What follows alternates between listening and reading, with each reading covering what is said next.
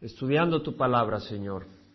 Te rogamos eh, que toques nuestros corazones, que toques nuestras mentes y, Señor, eh, que hayas en nosotros corazones dispuestos.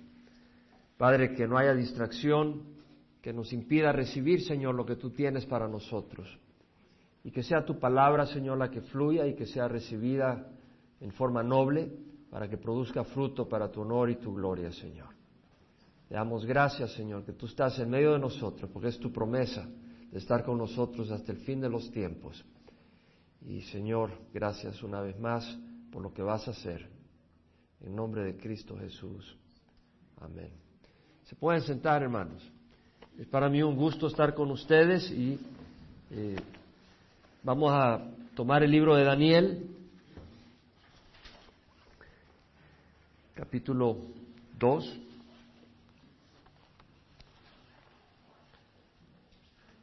Estudiar lo que estamos estudiando en mi congregación en la ciudad de Orange, como es el estilo, el espíritu de Calvary Chapel, estudiar toda la escritura, todo el consejo de la palabra del Señor de Génesis Apocalipsis. Y estoy seguro que ustedes acá hacen lo mismo.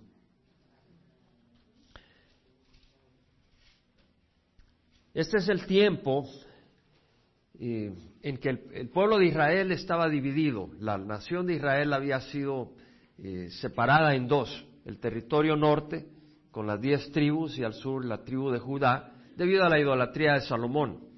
Y como resultado de eso, Dios le quitó diez de las tribus con su hijo Roboam. Y Jeroboam reinó al norte y Roboam al sur. Y en el año 722 antes de Jesucristo, eh, los asirios llevaron al cautiverio a las tribus del norte. Quedó Judá al sur. Y hubieron varios reyes todavía reinando hasta el año 586 que fueron llevados al cautiverio por Babilonia. Ahora, el último rey bueno que tuvo Judá fue Josías, fue un gran rey. Y luego de él eh, reinaron otros hijos, Joacás, que reinó tres meses, vino el faraón de Egipto, se lo llevó cautivo a Egipto, y puso a otro hijo de, de Josías, a Eliakim, a quien le puso por nombre Joacim, y este reinó once años, pero en el tercer año de su reinado fue que vino Nabucodonosor con su ejército, sitió a Jerusalén y se llevó a la crema de la crema del palacio real de Judá. Se llevó a los nobles, se llevó a los hijos eh, de, la nobleza, de, la realeza, aquellos que eran bien parecidos, eh, que no tenían defecto, que eran inteligentes en todas las cosas del saber, que habían sido entrenados en las sabidurías de este mundo y que además eh, tenían entendimiento y tenían capacidad para discernir. Se lo llevaron al palacio para que ellos aprendieran la lengua y la escritura de los caldeos y sirvieran en el palacio con Nabucodonosor, a Nabucodonosor, el rey eh, de Babilonia. En ese periodo, en el año 605, se llevaron a Daniel y a otros tres, entre otras personas, a Ananías, Misael y Azarías. Y en el capítulo 1 de Daniel tenemos esa historia donde vemos que Daniel va a Babilonia con estos jóvenes y lo primero que eh, él pide, Daniel, es no contaminarse con los manjares del rey. Él se propone en su corazón no contaminarse con los manjares del rey ni con el vino. Y la razón que la dieta del judío, del israelita, de acuerdo a la ley mosaica, le impedía comer animales inmundos, eh, cerdo, conejos, eh, animales que tuvieran sangre y por supuesto que en Babilonia estos, estas viandas, estas comidas sabrosas que preparaban también las sacrificaban a, sus dioses. Entonces Daniel no quería tener nada que ver con eso y el vino probablemente era muy fuerte o tal vez lo ocupaban en ofrendas de libación que echaban sobre las ofrendas y Daniel no quería participar en eso, entonces él pidió que no le dieran estas cosas, él se apartó, eh, quiso mantenerse santo y, disponible al Señor. El propósito era preparar a estos jóvenes y indoctrinarlos y hacerlos caldeos prácticamente. Pero él estaba disponible para servir en la corte del rey, pero se quería mantener como un siervo del Dios viviente. Y Dios lo utilizó poderosamente. Eh, vemos que eh, en el capítulo 2, Nabucodonosor tiene un sueño y llama a los sabios, llama a los magos llama a los hechiceros, a los encantadores, a los caldeos, le llamaban caldeos también aquellos que consultaban las estrellas y los planetas para tratar de entender decisiones a hacer, eh, algo así como el horóscopo, tratar de entender lo que los dioses estaban revelando a través del, del cosmos. Y cuando los trae, los caldeos le dijeron a Nabucodonosor, cuéntanos el sueño y te lo te diremos la interpretación, porque Nabucodonosor estaba muy inquieto, muy perturbado por el sueño. Había sido un sueño demasiado intenso, tenía significados que él quería entender. Y Nabucodonosor le dice, ¿sabes qué? Díganme el sueño y les daré eh, muchos premios si me dan también la interpretación, pero eh, si no, lo voy a descuartizar y voy a destruir sus casas. Y los caldeos dijeron, ¿cómo, cómo va a ser esto? ¿Cómo, ¿Cómo te vamos a decir la interpretación si no nos das el sueño? Y Nabucodonosor les dice, no, no, no, si tú me puedes decir la interpretación, entonces también me puedes decir el sueño. Dice, no, no, no, nadie ha pedido esto, solo los dioses pueden saber esto. Le avisaron a Daniel, Arioc, el capitán de la guardia, le avisó a Daniel, porque Daniel no sabía y ya los iban a matar. Y Daniel dice, ¿sabes qué? Llévame al rey. Y fue donde el rey. Y le dijo al rey, dame tiempo y déjame saber con mi Dios el sueño y la interpretación. Y Nabucodonosor le dio tiempo. ¿Por qué? Porque habían llegado a respetar a Daniel, a Ananías, a Misael y a Azarías por el testimonio que habían dado. Se habían comportado con sabiduría, con inteligencia, con prudencia, con respeto. Y así hemos de ser en el mundo, para ganarnos el testimonio. A través del testimonio ganarnos la oportunidad de poder testificar. De todas maneras, eh, Dios le reveló a Daniel el sueño y la interpretación. Por supuesto, Daniel cuando fue donde el rey dijo, voy a darte el sueño y la interpretación, inmediatamente fue donde Ananías, Misael y Azarías y le dijo, oren, arrodíense y pídanle a Dios que tenga misericordia de nosotros. Daniel realmente quería salvar su pellejo. Esa era su motivación, pero Dios tenía una motivación más grande. A veces estamos en crisis y queremos salir de la crisis, pero Dios va a lograr algo más que sacarnos de una crisis. Dios va a lograr propósitos mucho más grandes a través de las cosas. Daniel fue donde Nabucodonosor y le dijo, tengo el sueño, tengo la revelación. Fue donde Arioc, por supuesto, y Arioc, el capitán de la guardia, dijo, fabuloso, vamos donde Nabucodonosor, vamos donde Nabu, vamos donde el rey. Y le dijo al rey, eh, he encontrado a un hebreo que puede darte la interpretación. Bueno, no lo había encontrado, Daniel fue donde Arioc. Cuando llegó, eh, el rey le dijo a Daniel, a quien llamaba Belsasar, ¿eres tú capaz de darme a conocer el sueño que he visto y su interpretación? Respondió Daniel ante el rey y dijo, en cuanto al misterio que el rey quiere saber, no hay sabios, encantadores, magos ni adivinos que puedan declararlo al rey. Pero hay un Dios en el cielo que revela los misterios y él ha dado a conocer al rey Nabucodonosor lo que sucederá al fin de los días. Tu sueño y las visiones que has tenido en tu cama eran estos. A ti, oh rey, en tu cama te surgieron pensamientos sobre lo que habrá de suceder en el futuro, y el que revela los misterios te ha dado a conocer lo que sucederá. Esto en el capítulo 2, versículo 30.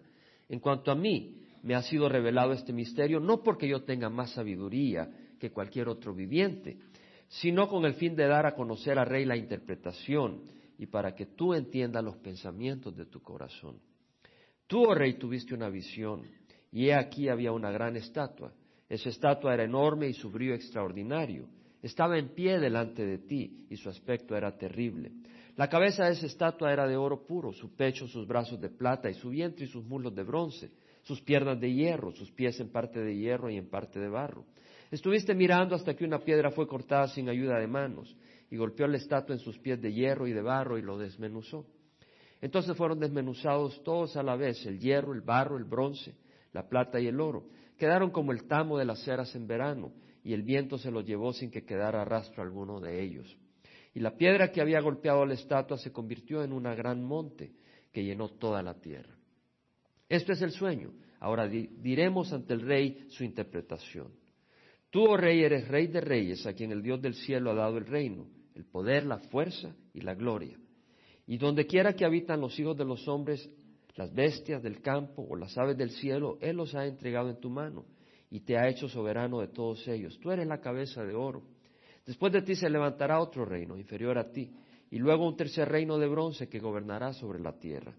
Y habrá un cuarto reino tan fuerte como el hierro, y así como el hierro desmenuza y destroza todas las cosas, como el hierro que tritura, así él desmenuzará y, triturará todos estos. Y lo que viste, los pies y los dedos, parte de barro de alfarero y parte de hierro, será un reino dividido, pero tendrá la solidez del hierro, ya que viste el hierro mezclado con barro corriente. Y así como los dedos de los pies eran parte de hierro y parte de barro cocido, así parte del reino será fuerte y parte será frágil. En cuanto al hierro mezclado con barro corriente que has visto, se mezclarán mediante simiente humana, pero no se unirán el uno con el otro, como no se mezcla el hierro con el barro. Aquí hay tanto, hermanos, pudiéramos estar ya ahorita eh, desmenuzando estas cosas que el Señor nos pone. En los días de estos reyes, el Dios del cielo levantará un reino que jamás será destruido, y este reino no será entregado a otro pueblo. Desmenuzará y pondrá fin a todos aquellos reinos, y él permanecerá para siempre. Tal como viste que una piedra fue cortada del monte sin ayuda de manos y que desmenuzó el hierro, el bronce, el barro, la plata y el oro. El gran Dios ha hecho saber al rey lo que sucederá en el futuro. Así pues el sueño es verdadero y la interpretación es fiel. Entonces el rey Nabucodonosor cayó sobre su rostro, se postró ante Daniel y ordenó que le ofrecieran presentes e inciensos. Le había declarado el sueño y la interpretación. El rey habló a Daniel y dijo, en verdad que nuestro Dios, que vuestro Dios es Dios de dioses Señor de reyes y revelador de misterios, ya que tú has podido revelar este misterio. Entonces el rey engrandeció a Daniel y le dio muchos y espléndidos regalos y le hizo gobernador sobre toda la provincia de Babilonia y jefe supremo sobre todos los sabios de Babilonia. Por solicitud de Daniel, el rey puso sobre la administración de la provincia de Babilonia a Sadrach, Mesach y Abednego, que eran Ananías, Misael y Azarías, cuyos nombres se los habían cambiado. Mientras que Daniel quedó en la corte del rey. Bueno, muchos de ustedes ya conocen esta historia. ¿Amén? ¿Quiénes la conocen ya? Levanta la mano. Ya la han oído, la han leído. Es una historia tremenda. Y, hay tanto, eh, hay tanto que estudiar acá. Hay tanto. La palabra del Señor es muy rica, hermanos. Es muy rica. Es muy rica. Ah, el mismo hecho que Daniel, eh, el enemigo le ha puesto otro nombre, Belsasar y a Ananías, Misael, Azarías. Vemos que eh, eh, Babilonia, el jefe de los oficiales, Aspenaz le cambia los nombres a todos ellos. Nos habla a nosotros que el mundo quiere que no sepas quién eres tú. Satanás no quiere que sepas tú tu identidad y quiere cambiar tu identidad. Que creas que eres hijo del mundo para que te, tires al lodo. Pero Daniel mantuvo su nombre, que quiere decir Jehová es mi juez. Y acuérdate tú quién eres en Cristo. Nunca te olvides de eso. Y esa fue una clave para Daniel. Y, vemos que este hombre Dios lo usa para declarar este sueño a, Nabucodonosor. Y, bueno, ¿qué, ¿qué, significa todo esto? Hay mucho, pero vamos a empezar. ¿Qué significa todo esto? Bueno, hay cinco reinos. Hay cinco reinos desde el tiempo de Nabucodonosor. El año 605 Nabucodonosor empezó a reinar. Desde ese tiempo van a haber cinco reinos. O sea, cuatro reinos y el quinto es el reino donde Jesús establece un reino eterno para, para la humanidad. Y los desmenuza. El primer reino, que es la cabeza de oro, es el reino babilónico, que empezando, bueno, ya Nabopolassar, el papá de Nabucodonosor, estaba reinando, pero eh, se refería a Nabucodonosor porque él fue el que sacó al pueblo de Israel al exilio, a Judá entonces empezó el tiempo de los gentiles, porque Israel perdió su autonomía como nación. Y, nos habla del tiempo de los gentiles como el primer reino babilónico, que fue del año 605 al año 539 antes de Jesucristo. Después vino el imperio medo-persa. Los medes y los persas unieron fuerza, se deshicieron de, los babilónicos y de los eh, caldeos, y entonces vemos este imperio de plata eh, que duró del año 539 al año 331 antes de Cristo. Después vemos la barriga y los mulos de bronce que representa eh, el imperio griego con eh, Alejandro el Magno, que fue en el año 321 hasta el año 64, 63 antes de Jesucristo. Y después vemos las piernas de hierro que representa al imperio romano efectivamente del año 63 hasta como el año 475 después de Cristo, fue un periodo bastante largo, pero vemos que ese imperio romano es revivido en los últimos días, porque habla la, visión esta de reyes y de diez dedos, de dos pies, eh, de barro y hierro, y habla del resurgimiento eh, de Roma en los últimos días, y en ese tiempo viene Jesús y establece un reino universal eh, en los últimos días. Ah, si vemos acá esta visión, habla de una piedra que no es cortada del monte con manos humanas. Es decir, no es un ser humano común y corriente, sino que esta piedra es de origen divino, porque no son manos humanas las que la tallan, es la obra de Dios. Y sabemos que Jesús es la piedra, es la roca.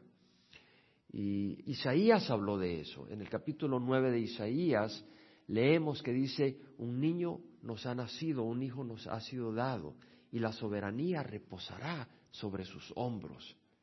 Entonces vemos de que ese niño es soberano, es un rey, y se llamará su nombre admirable consejero, Dios poderoso, Padre eterno, príncipe de paz, Padre de la eternidad, Dios poderoso. Vemos que este niño eh, eh, es un hijo, nos ha sido dado un hijo de Dios, del cielo. Entonces vemos que ese niño eh, es de origen divino y gobernará, la soberanía estará sobre sus hombros, sobre la casa de David y sobre su trono. Y la extensión de su reino y de su paz no tendrán fin. El celo del Señor hará esto, dice Isaías. O sea, será la obra de Dios, el poder de Dios, que en los últimos días traerá ese reino. No es el hombre el que va a traer el reino de Dios, es Dios que trae su reino visible en los últimos días. Y es importante. Eh, Isaías habló de la Virgen eh, cuando acaso uno de los reyes de Israel, de Judá, al sur, muy mal rey, malvado, eh, pero Dios eh, le, habló de que lo iba a proteger contra Israel que venía al norte y los arameos que venían, y le dice, el Dios te va a dar una señal, pide una señal, no, no quiero pedir una señal, no voy a tentar a Dios, le dice, tú eres un necio, Dios te quiere dar una señal, la Virgen concebirá y dará a luz un niño y le pondrá por nombre Emanuel. Entonces le dio una señal que en ese momento no era una virgen que concibió sin un esposo, pero era una sombra de un cumplimiento literal en que una virgen iba a, dar a luz sin un esposo, sin un hombre, y era María que iba a dar a luz. Y tenemos esa promesa desde el libro de Génesis, cuando cayó Adán y Eva en pecado, eh, eh, desobedecieron al Señor, eh, Dios habla y, le dice a, a Satanás, pondré enemistad entre ti y la mujer entre tu simiente y su simiente. Y él te destruirá la cabeza, te aplastará la cabeza y tú le morderás el calcañar. Entonces vemos de que es una virgen que literalmente da a luz un hijo, ese hijo es de Dios, viene de Dios, y vemos que eh, va a destruir a Satanás. Por supuesto, le morderá el calcañar en la cruz. Esta roca es Jesucristo que viene. Es Jesucristo que viene a, establecer un reino eterno. En Isaías leemos 44.8, ¿hay otro Dios fuera de mí? ¿O hay otra roca? No conozco ninguna. Es decir, la roca es Dios. No hay otra roca. No, Pedro no es roca. Dios es la roca. La iglesia no es la roca. La iglesia está fundada en la roca pero no es la roca. Tenemos que entender de que esa roca es Dios, Jesús es la roca y muchos traen métodos, muchos traen instituciones y quieren reemplazar a la roca. Pero Pedro, que hizo referencia a la roca, dice, está en la escritura, he aquí pongo en Sión una piedra escogida, una preciosa piedra angular, la roca fundamental de la iglesia. Bueno, la roca es Dios y es la roca fundamental de la iglesia y el que crea en Él no será avergonzado. Este precioso valor es pues para los que creéis, para los que no creen, la piedra que desecharon los constructores, esta en piedra angular se ha convertido. Esta piedra es Jesucristo. Cuando Jesús iba hacia Cesarea con sus discípulos, había roca en toda esa área, una zona rocosa. Le dijo a los discípulos, ¿quiénes dicen los hombres que es el Hijo del Hombre? Y le dijeron, bueno, algunos dicen que eres eh, Juan el Bautista, otros dicen que eres Elías, otros Jeremías, uno de los profetas. Bueno, ¿y ustedes quién dicen que soy? Y Pedro dice, tú eres el Cristo, el Hijo del Dios viviente. Jesús le dice, bienaventurado Pedro, hijo de Jonás, esto no te lo reveló carne ni sangre, sino el Padre que está en el cielo. Yo te digo que tú eres Pedro y sobre esta roca edificaré mi iglesia. Esa roca no era Pedro, sino el hecho, la realidad, la base de que Jesús es el Mesías, el, el Hijo de Dios. Tú eres el Cristo, el Hijo del Dios viviente. Y la iglesia está fundada en eso. Entonces, cuando hay un grupo que establece que Jesús es un ángel, que Jesús es una criatura, no está fundada sobre la roca. Porque la roca es el Hijo del Dios viviente. Es nuestro Cristo, nuestro Mesías. Ahora, ¿qué significa todo esto? Hay tanto, realmente, hay tantos puntos que estudiar, analizar. Este no es un esfuerzo intelectual. Esto no es solo intelectual, o sea, estamos usando la mente, ¿no? Para absorber los conceptos, pero esto no es solo algo intelectual. Lo que esto quiere decir es, hay cuatro reinos y al fin, el último es el de Cristo. Y lo que quiere decir es que al final Dios vence. Hay cuatro reinos y ya estamos en el último reino. Pero al final Cristo viene y su reino prevalece y permanecerá para siempre. Eh, Daniel vemos que dice, el Dios del cielo levantará un reino que jamás será destruido. Desmenuzará y pondrá fin a todos aquellos reinos y él permanecerá para siempre. Ese es, bueno, Ahora, en estos días, la gente celebra la Navidad. Celebra la primera venida de nuestro Señor Jesucristo. Un reino invisible fue el reino que vino a establecer al principio Jesucristo.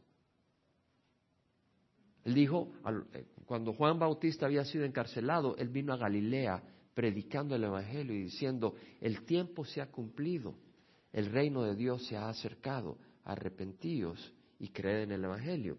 El reino de Dios se había acercado, pero no en forma visible. Nosotros hemos entrado al reino de Dios, pero el reino de Dios no está en forma visible. Hace dos mil años vino el reino de Dios en forma invisible, pero nosotros ahora podemos llevar el mensaje de que viene el reino de Dios en forma visible muy pronto. Jesucristo viene pronto a establecer un reino visible y sabes qué? Va a destruir todos los reinos del mundo actuales. Va a mandar a todo el sistema del mundo para afuera. Va a juzgar este mundo. Va a juzgar este sistema que está lleno de engaño, de mentira. Y sabes qué? Nosotros vemos las cosas, nosotros, tú y yo, en la carne, vemos las cosas distorsionadas.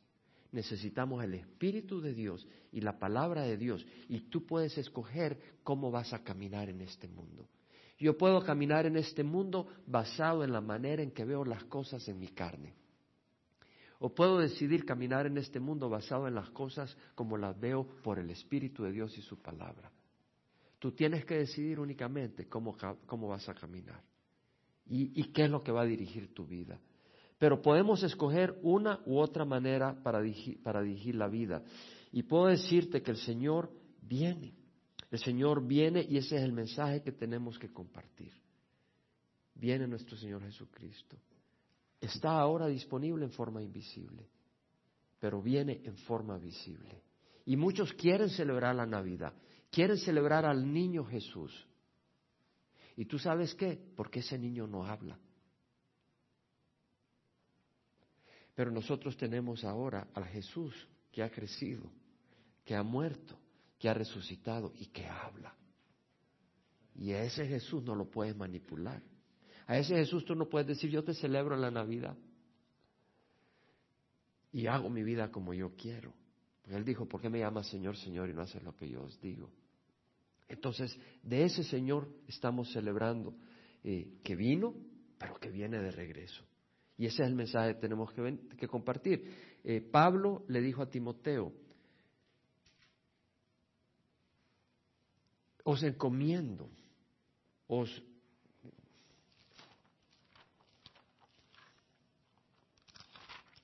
Segunda Timoteo 4.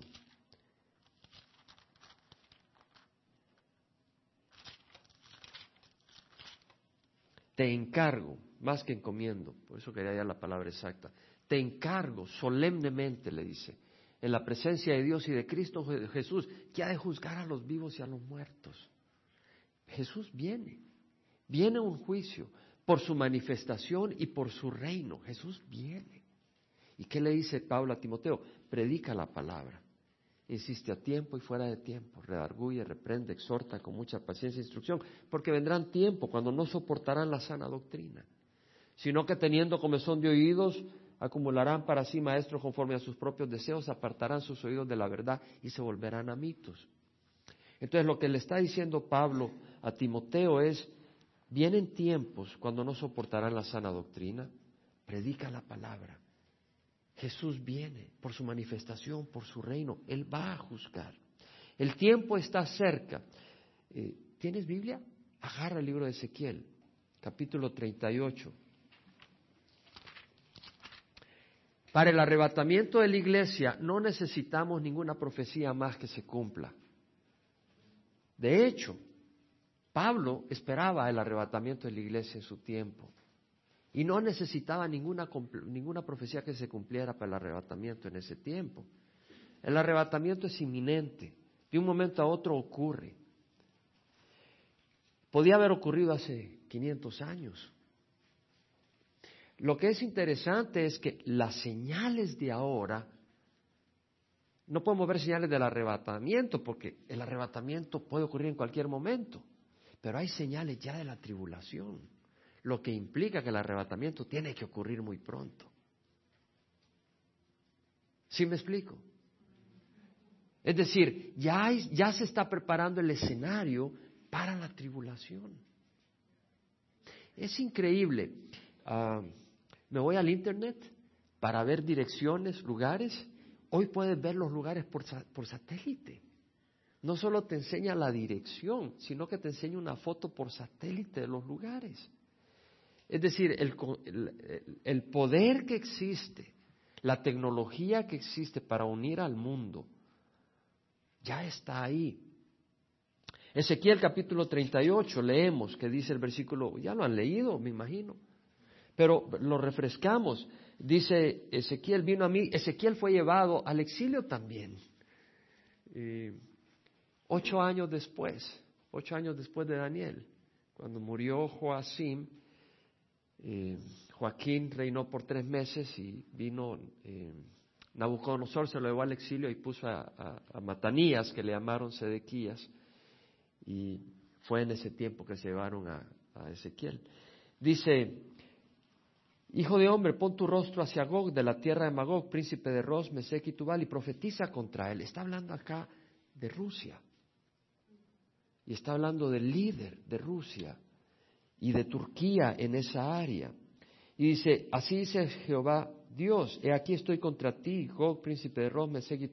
Te haré dar vuelta, pondré garfios en tus quijadas y te sacaré con todo tu ejército, caballos y jinetes, todos ellos bien equipados, una gran compañía con pavés y escudo, todos ellos empuñando espada. Persia, Etiopía y Fut con ellos, todos con escudo y yelmo. Persia es Irán. Etiopía es la parte de Sudán y parte de Etiopía. Fut, que es Libia, son países enemigos de Israel. Y vemos que esos países nombrados por nombre existen ahora y están alineados en contra de Israel. Y están alineados en contra de Israel de una manera increíble. Mahmoud Ahmadinejad, el presidente de Irán, ha dicho que quiere volarse a Israel, que no hay razón para que exista Israel. Acaba de tener una conferencia donde están diciendo que el holocausto no, no existió. Y dijo, dijo en esta conferencia de que así como la, Unión Soviética se vino para abajo de repente, Israel va a ser desaparecido sin ningún problema.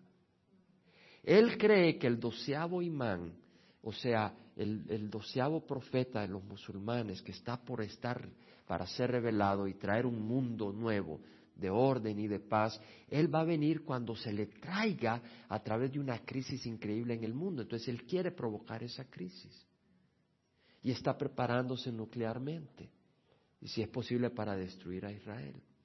Entonces vemos que el escenario político está ahí. No estamos hablando de muchos años. El escenario político está ya ahí.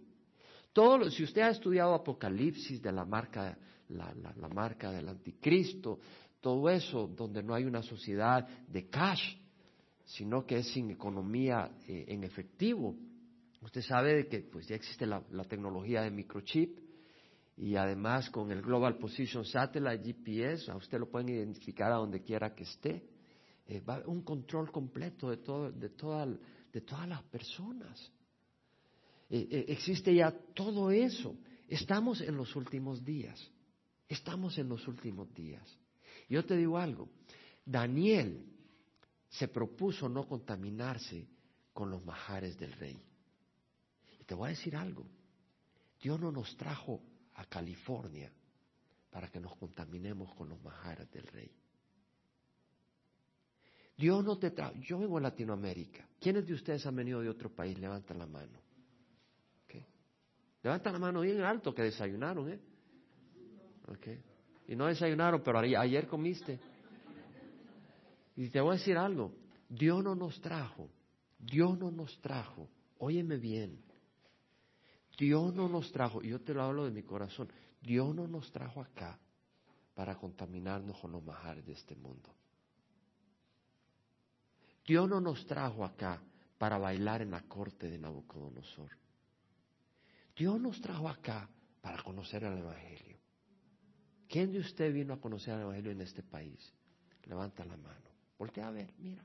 Voltea a ver, voltea a ver. Levanten la mano en alto, con ánimo, soldado. Dios nos ha traído para conocer el Evangelio. Y te voy a decir algo. Una vez lo has conocido, no te duermas en los laureles. Tú tienes y yo un privilegio enorme de conocer el Evangelio. Y sabes, hay una iglesia dormida. Hay una iglesia, en cierta manera, que quiere pasarla tranquilo.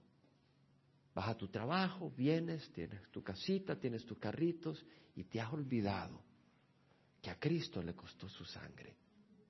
Y te has olvidado que sin el Evangelio no hay vida eterna. Y te has olvidado que en tus países, en tus pueblos, en tus ciudades, la gente está sin Cristo. Y te has olvidado que solo estamos de pasada. Y es el tiempo de vivir para Cristo. Es el tiempo de adorar a Cristo. Es el tiempo de servir a Cristo. Te va a costar, vas a sangrar, vas a llorar, vas a ser malentendido, vas a ser abandonado, como decía la canción. A haber días donde tus amigos no estarán por ti. A Pablo le ocurrió. En la primera defensa, nadie estuvo conmigo, dijo Pablo. Todos me abandonaron, que el Señor no lo tenga en cuenta. Pero Dios estuvo conmigo y me fortaleció, dijo Pablo, para que por medio de mí se cumpliera la proclamación del Evangelio y los gentiles escucharan y fui librado de la boca del león. Yo te hago un reto, más que un reto, una invitación. ¿Estás dispuesto a vivir para Cristo? ¿Estás dispuesto a, acá tienes un pastor que te ama, Pastor Camilo Munevar. Pero Dios tiene un llamado para ti. Él no es el único llamado en esta congregación a entregarle todo al Señor. No tienes que ser pastor para entregarle todo al Señor. El ser pastor no es más ni es menos es simplemente uno de los oficios dentro de la iglesia. Tú estás llamado a entregarle toda tu vida al Señor. Y tal vez no estás llamado a ir a África, pero tal vez estás llamado a amar y a orar y a ofrendar o a servir o a sufrir, a buscar a aquella persona que está abandonada en México y llevarle esas cajitas de zapatos y mostrarles amor, a compartir el Evangelio de alguna manera a compartir el amor. Tenemos ese llamado.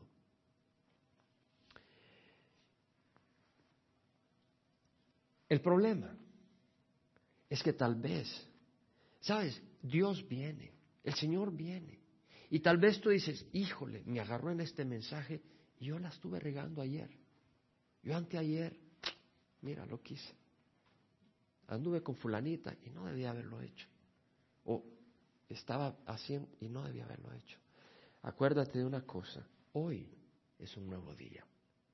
Hoy es una nueva mañana. Yo veía las montañas llenas de nieve. Qué hermoso. Hoy tu corazón puede estar blanco como la nieve. Isaías dijo, venid ahora y razonemos.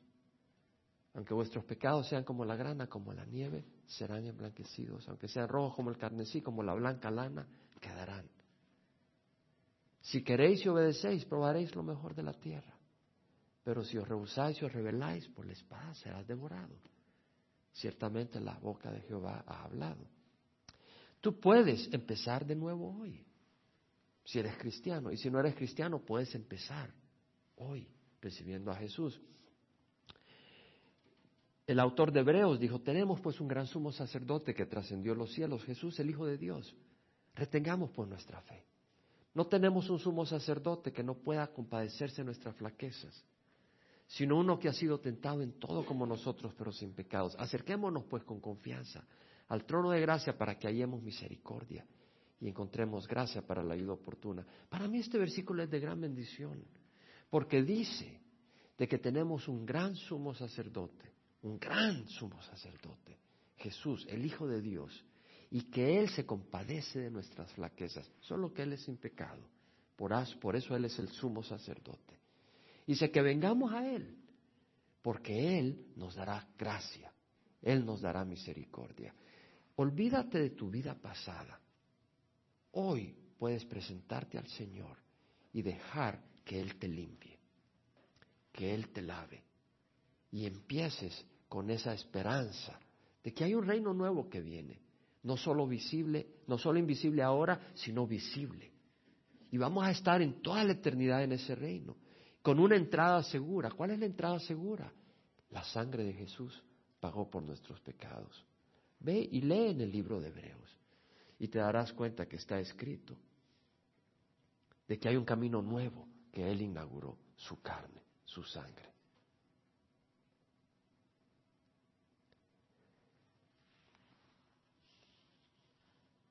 Hay tanto que estudiar y no me voy a extender demasiado, no me voy a extender mucho más.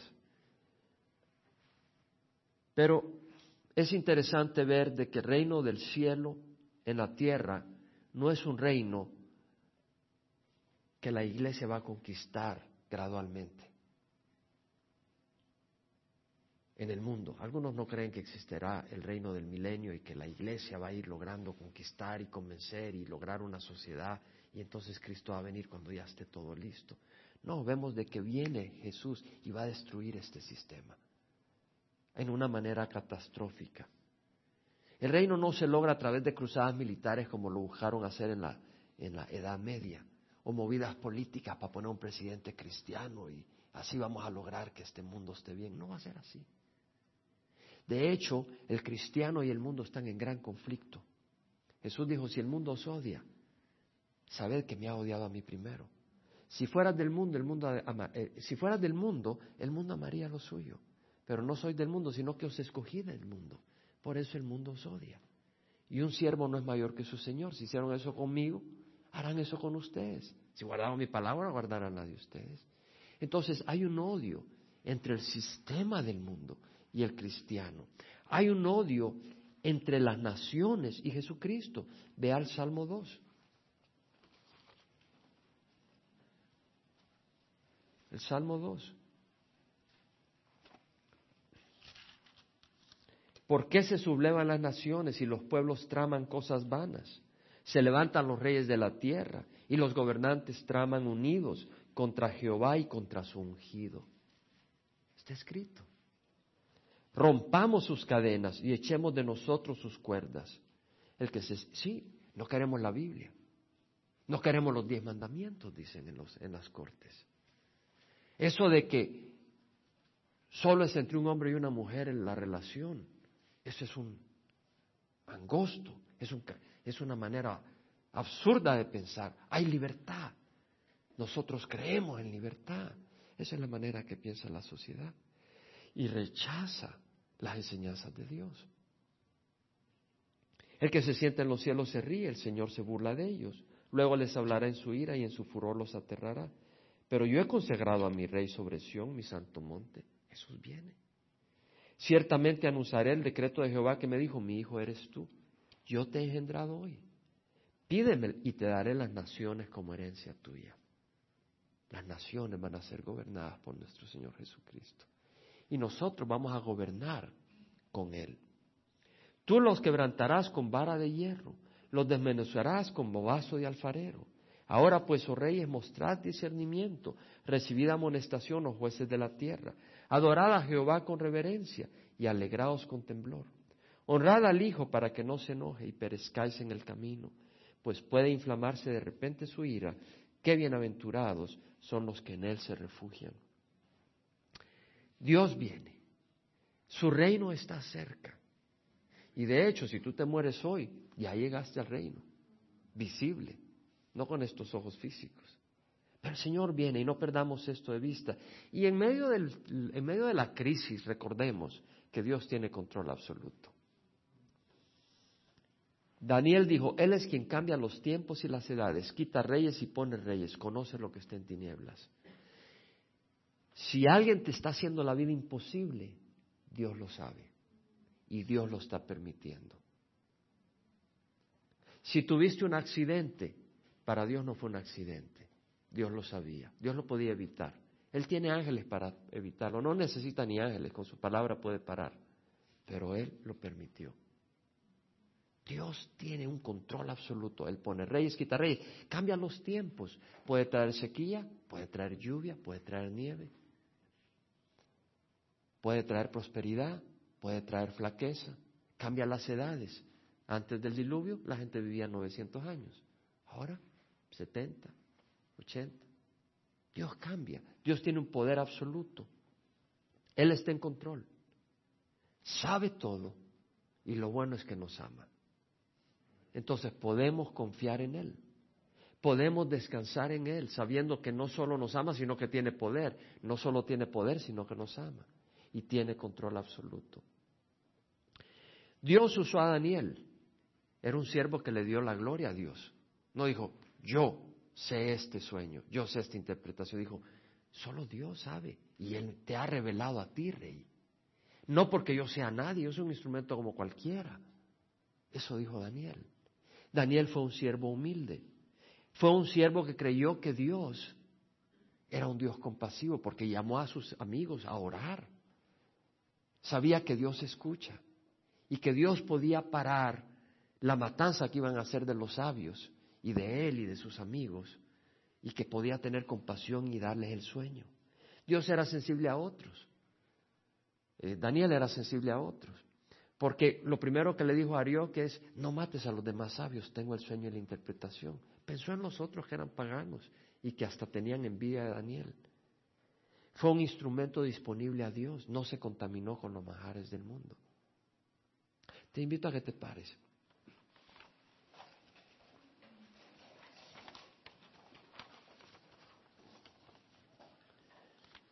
Daniel fue exaltado. Daniel fue exaltado a una posición alta. Y todo el que sirve al Señor un día será exaltado. Dios mismo nos va a honrar. Dios mismo nos va a bendecir. Nos va a sentar en su mesa nos va a sentar a reinar junto con Él. Jesús dijo, si alguno me sirve, que me siga, donde yo estoy, ahí estará mi servidor. Y si alguno me sirve, el Señor le honrará. Yo te invito a que cierres los ojos. Te ruego que cierres los ojos. Yo no sé si tú conoces al Señor, yo no sé si tú tienes seguridad de salvación. Te ruego que cierres los ojos porque quiero tener una conversación personal contigo en la privacidad de, de la presencia del Señor. Si tú no has estado caminando con el Señor como debes, o si tú has fallado y has hecho cosas que no debes, ¿sabes qué? Hoy es un nuevo día. ¿Qué tal si empezamos de nuevo hoy? Si tú dices, sí, yo quiero empezar de nuevo, no te voy a invitar al frente. No me interesa hoy, en esta ocasión, invitarte al frente. Pero si tú dices, sí, yo quiero empezar de nuevo, levanta la mano porque voy a hablar contigo. Gloria a Dios. Alguien más, gloria al Señor. Gloria a Dios. Gloria a Dios. No te voy a invitar al frente, ¿sabes por qué? Porque quiero que sea una decisión entre tú y yo. Alguien más, levanta la mano. Entre tú y Dios, perdón. Alguien más que dice, yo quiero empezar de nuevo. Yo quiero empezar blanco hoy, como la nieve de esos montes. Gloria a Dios. Señor, perdóname. ¿Sabes qué dice el Señor? Si confiesas tu pecado, Él es fiel y justo para perdonar nuestros pecados y limpiarnos de toda injusticia. ¿Qué tal si le dices al Señor, Señor, perdóname? Hoy confieso mi pecado. Envidia, pornografía, avaricia, codicia, inmoralidad, ira, impaciencia, Hoy el Señor te limpia. Hoy Jesús aplica su sangre para limpiarte. Hoy puedes empezar de nuevo. Vamos a orar. Padre, yo te doy gracias porque tú nos limpias con tu sangre. Y el dudarlo es creerle a Satanás. Y no lo vamos a dudar. Te damos gracias, Señor, porque tú vives y reinas. Te damos gracias porque hoy nos has dado un nuevo día. Y no solo nos has dado un nuevo día, nos has dado un nuevo principio. Mis pecados se han alejado. Mis pecados han sido borrados. Gracias Señor. Hoy puedo empezar de nuevo. Gracias porque viniste hace dos mil años, en lo que el mundo hoy celebra como la Navidad. Pero gracias que vienes de regreso y vienes por mí. Y vamos a reinar contigo en un reino nuevo de justicia, de amor, de paz y de gozo. Gracias Señor. Y ahora ruego que me des tu Espíritu Santo para caminar con poder, para caminar con gracia, para caminar con amor, con sabiduría, con prudencia, con respeto, con valentía, sin miedo al nombre, pero con temor a ti. Para caminar en santidad. Gracias Señor derrama tu Santo Espíritu. La promesa de hoy, recibiréis poder cuando haya venido sobre vosotros el Espíritu Santo y me seréis testigos en Jerusalén, Judea y Samaria y hasta los extremos del mundo. Hoy, Señor, recibo tu promesa. Derrama tu Santo Espíritu. Padre, derrama tu Santo Espíritu ahora, en este momento, sobre cada corazón que abre su corazón y dice, quiero tu Espíritu Santo. Derrámalo, Señor. Glorifícate en estas vidas. Glorifícate como te glorificaste en Daniel. Glorifícate, Señor. En nombre de Cristo Jesús. Amén. Y si tú nunca has recibido a Cristo, si tú nunca has recibido a Cristo, o no estás seguro de tu salvación, óyeme bien, puede que ya oraste, pero si tú nunca has recibido a Cristo, o no estás seguro de tu salvación, levanta la mano nomás. Quiero saber si hay alguien que nunca ha recibido a Cristo y quisiera recibir al Señor. De nuevo va a ser en privado. Si alguien nunca ha recibido a Cristo o no está seguro de su salvación, tal vez no está seguro de tu salvación, levanta la mano si quieres estar seguro. Todos están seguros. Gloria al Señor. Gloria a Dios. Acuérdate, nuestra salvación fue sellada en la cruz no es nuestras obras, es lo que Jesús hizo, es lo que Jesús hizo en la cruz. Padre, yo te doy gracias por este tiempo, Señor. Te doy gracias por cada hermano, cada hermana que ha estado acá recibiendo de ti, Señor. Padre, te damos gracias que tú eres el que nos da la victoria. Tú eres el que vence. Y también nosotros, porque todo el que nació de Dios vence al mundo. Y esta es la victoria que ha vencido al mundo, nuestra fe. Gracias te damos en nombre de Jesús. Amén. Dios les bendiga, hermanos.